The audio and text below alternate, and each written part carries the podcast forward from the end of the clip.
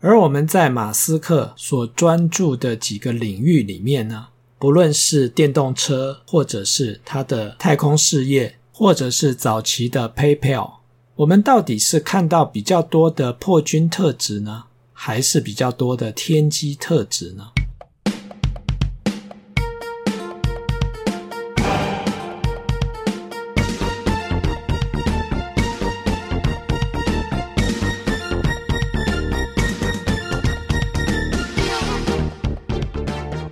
这一集要延续上一集的话题，来谈谈定盘这件事情，还有分析一下马斯克到底是什么主星座命。而我自己呢，也有类似的认知上的落差，或者是误判。刚进入命理界，担任全职的命理师，我也曾经对名人的命盘呢，非常的好奇而感到兴趣。我曾经在维基百科上面找到这个名人的出生资讯，但是没有出生时间，所以我就将当天十二个时辰的十二张命盘呢都排出来，大致挑了几张看起来比较符合他的个性还有特质的命盘，然后从这几张命盘呢。再依据他曾经发生过的重大事件年份，去筛选出比较符合他过往的人生经历，还有个性的命盘。后来在若干年后，我有机会呢亲自和这位名人呢碰面，当然我也把我心中的疑问呢向他请教，他的出生时间。是不是一如我所分析或者是挑选的？但是答案呢，令人跌破眼镜。这位名人告诉我呢，维基百科上面的出生日期呢，并不是他真正的出生日期，两者呢其实差了快一个月。当然，最后这位名人呢，把他真实的出生时间还有日期呢告诉我。我回去之后重新排了一张，老师说，他真实出生的这张命盘呢，的确也符合他过往的生命经验、个性还有人生的走向。可是和我原来判定的那一张呢，比较起来，我还是觉得原来的那一张，我自行揣度的这张命盘呢，比较符合他。当然，这种分析呢，带有主观的偏见，所以呢，也不适合拿来当做案例的佐证。我要强调的是，即便是命理师，对于命盘还有各个星曜的特质有一定程度的了解，可是面对错综复杂的人生还有人生际遇呢，有时候也没有办法抓得那么准确了。那么面对定盘的问题呢，有解决的方法吗？我认为还是有的。解决的方式呢，就是用多个面相来确认这张命盘到底是不是符合坐命者的状况。这个多个面相呢，尽量不用主观的方式让坐命者自己陈述。譬如说，我就尽量不会让客户自己陈述他是什么样的个性。自己来描述他是什么样的特质，而是用一些非主观的问题呢，来确认命盘上的状况。譬如说，作命者和亲人之间的关系，小时候或者是求学时期的学业表现，是不是有离开出生地到外地求学或者是工作的经历。这些都是我所提到的非主观的认定方式。亲人之间的关系好不好，虽然也带有主观的判断与认定，但是不好就是不好。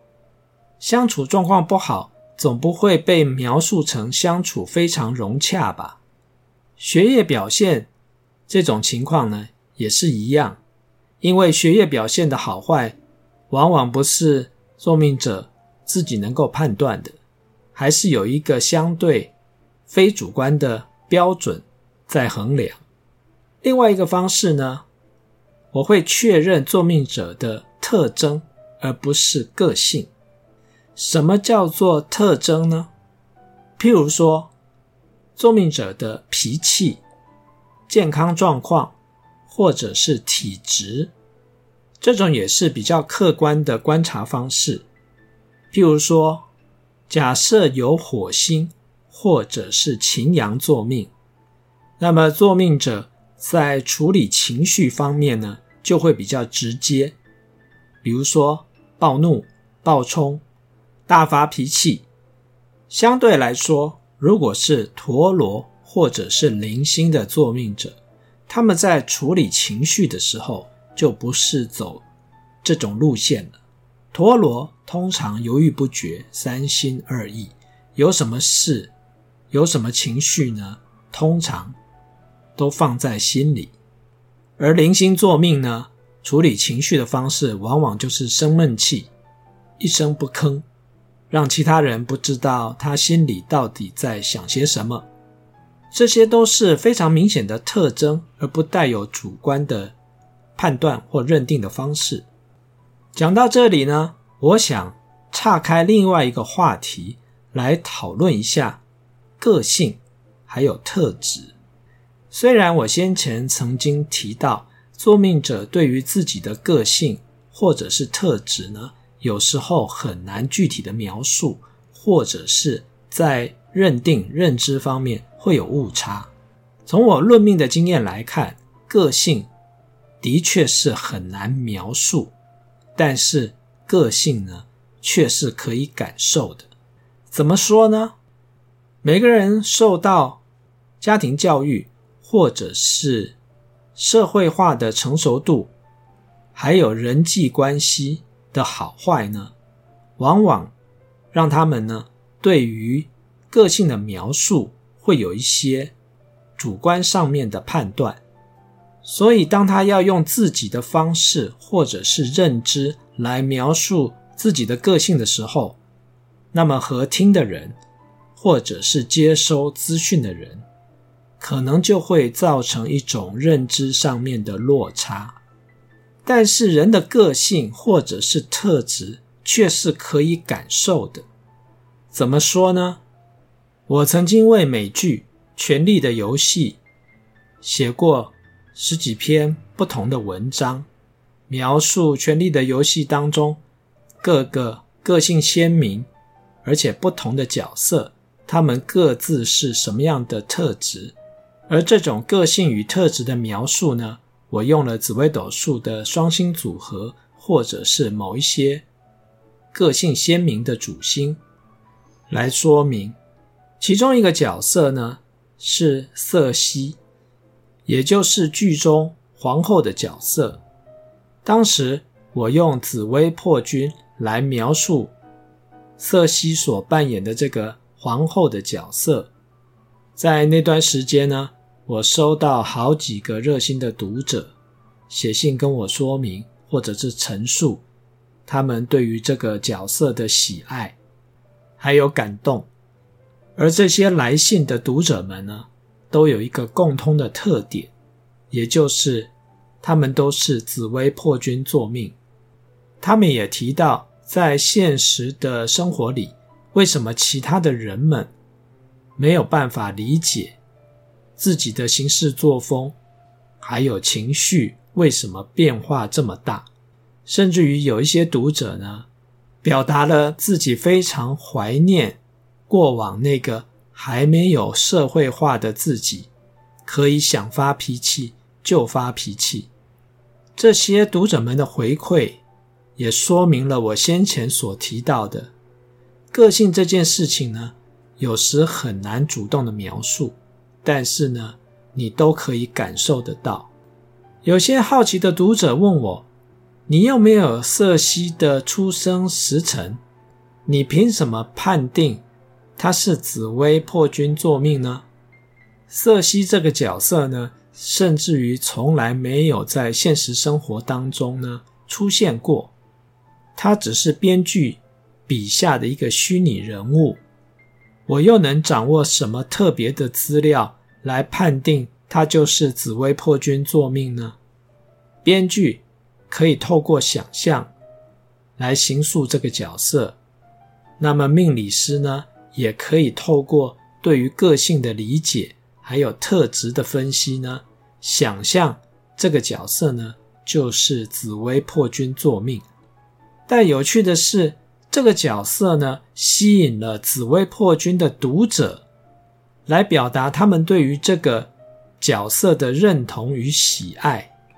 那么，这个就是我先前所提到的个性。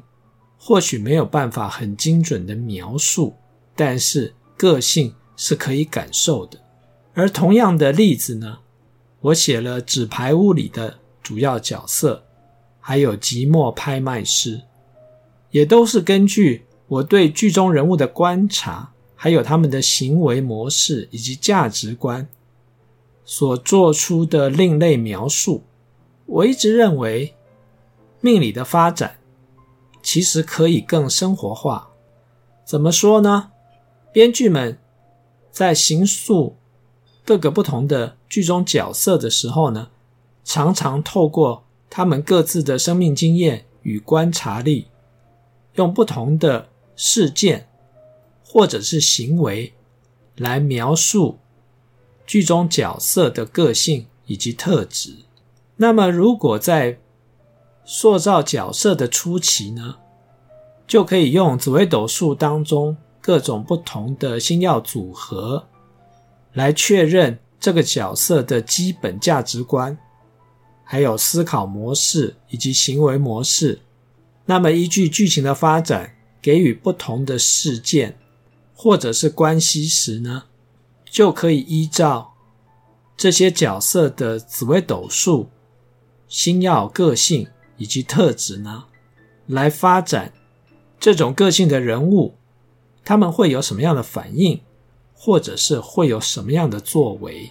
对于剧情的发展也好，对于观众也好，这些角色的行为还有反应，也比较能够与现实世界的人们个性呢贴合。也可以尽量避免剧中角色人格设定前后矛盾的这种现象。回到我们先前所提到的议题，我是不是认为马斯克是天机太阴坐命？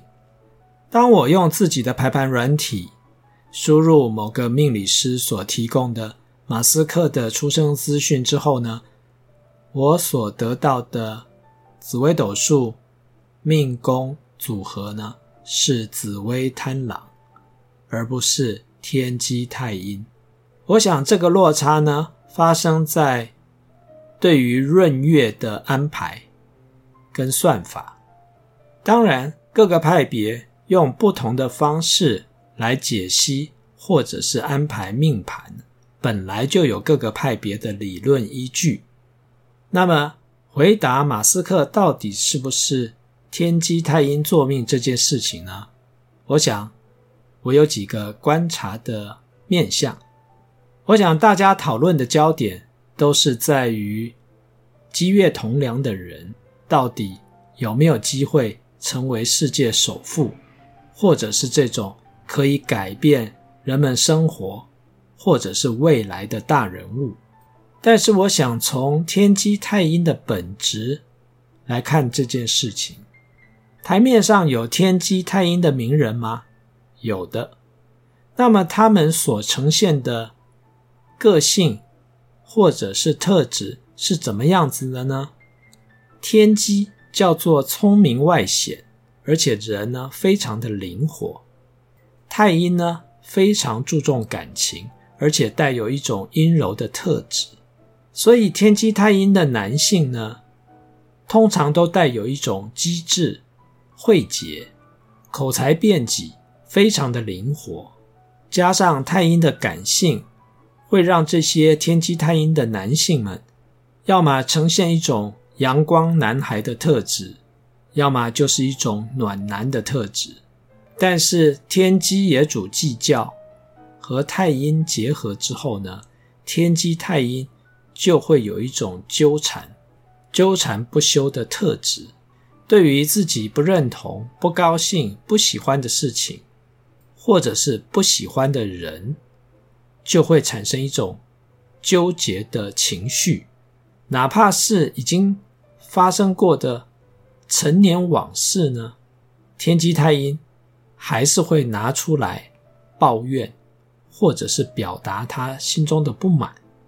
那么，我所排出来的紫微贪狼。又是一个什么样的个性呢？简单来说，紫微贪狼就是一个需要舞台的主星组合。这个舞台呢，可以展现他个人的魅力，也可以展现他的才华，当然也可以展现他过人的成就。但是有关于马斯克这张命盘，我认为另外一个亮点在于他的身宫。他的身宫呢，在财帛宫，宫内的组合呢，是武曲破军，那么亮点在哪里呢？在马斯克的专访里呢，常常会提到一件事情，也就是他特别推崇的第一性原理。这个第一性原理呢，源自于古希腊哲学家亚里斯多德的一个哲学观点，也就是每个系统当中呢，存在一个最基本的命题，它不能被违背或者是删除。那么马斯克在采访当中呢，曾经提到，他为什么会特别推崇第一性原理呢？是因为透过第一性原理，他会把事情升华到最根本的真理，然后从最核心的部分呢开始推理。我来引述一段。他在接受访问时，对于第一性原理所做过的描述，他说：“我们运用第一性原理去思考问题，而不是用一般人惯用的比较思维去思考问题。这一点是非常重要的。我们在生活中呢，总是倾向于比较，对别人已经做过的或者是正在做的事情呢。”我们也去做，这样子的发展呢，只能产生细小的迭代发展。而第一性原理的思考模式呢，是用物理学的角度来看待世界，也就是说，一层一层的剥开事物的表面，看到里面的本质，再从本质上呢，一层一层往上走。所以，在他眼中，低性原理的思维模型呢，就是回溯事情的本质，重新思考要怎么做。这一段话的亮点呢，在于一层一层剥开事物的表象，看到里面的本质。而紫微十四主星当中呢，最具有这种特长或者是思维的主星呢，就是破军。一般来说，小朋友在玩过玩具之后呢，如果觉得玩腻了，通常就丢在一边，不去理它，然后找到新的有兴趣的玩具。但是破军的小孩，往往就会往另外一个层面发展，也就是把玩具拆解。如果你问他们为什么要这样做，很多的破军小孩都会告诉你。因为我想看看它里面到底长的是什么样子。其实这种想法呢，就和第一性原理非常的类似了。而我们先前提到，如果按照我的排盘软体所排出来的命盘，马斯克的身宫是武曲破军，的确有破军这颗主星，那是不是也意味着？既然深宫有破军，所以马斯克呢，也具有这种回归事物本质的这种思考逻辑与思考模式呢。最后我来举个例子：天机聪明吗？的确，天机很聪明，但是天机的行事风格呢，比较倾向符合现有的规则与秩序，也就是在体制内，在一般人的期望之下，展现他聪明过人的一面。所以，当天机和破军都从事商业行为，而且希望利润最大化，这两颗星所展现的方式呢，可能不太一样。如果是天机呢，他可能倾向用较低的成本，用比较快的周转速度呢，来创造更多的利润。所以在意象中，天机代表流动，因此也有一种说法，天机蛮适合去从事经销商或者是大盘这种性质的工作。在计较的特质之下呢，天机可能取得比较低的成本，在快速的周转还有移动之下呢，天机可以在相同的时间内呢。让更多的货物卖出去，利用高效率的周转呢，来赚得比别人更多的利润与报酬。但是如果是破军呢，可能就会采取一种颠覆传统的方式，也就是我们常常看到的破坏性创新。怎么说呢？天机可能会依循经销商、大盘、中盘。零售的这种方式去进行他的商业行为，那么破军呢？因为他追求事情的本质。如果我今天可以在源头掌握货源，那么我把原本这些要跟我共享利润的销售管道全部消灭，那么我就可以获得。较高的利润，既然是把其他的管道消灭，那么也意味着别人就没有生意可以做，也没有钱可以赚，这就是一种破坏。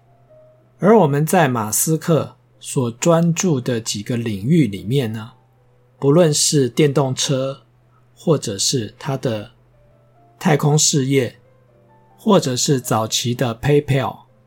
我们到底是看到比较多的破军特质呢，还是比较多的天机特质呢？马斯克到底是什么属性坐命呢？我没有答案，因为呢，说不定他在自传里所提供的出生资讯呢，也不是真实的。不过这件事情呢，就和我分析美剧里的角色是一样的。人性是复杂的，而人性呢，也可以从很多不同的角度来分析与观察。